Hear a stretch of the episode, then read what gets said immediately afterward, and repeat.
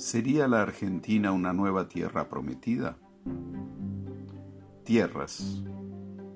Vastas extensiones de tierras esperaban por legiones de inmigrantes hacia finales del siglo XIX.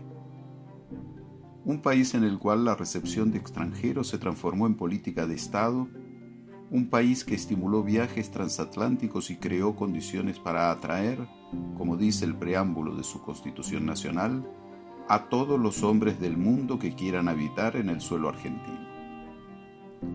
Llegaron en masa los italianos, los españoles, los alemanes. Llegaron los centroeuropeos y entre ellos llegaron los judíos.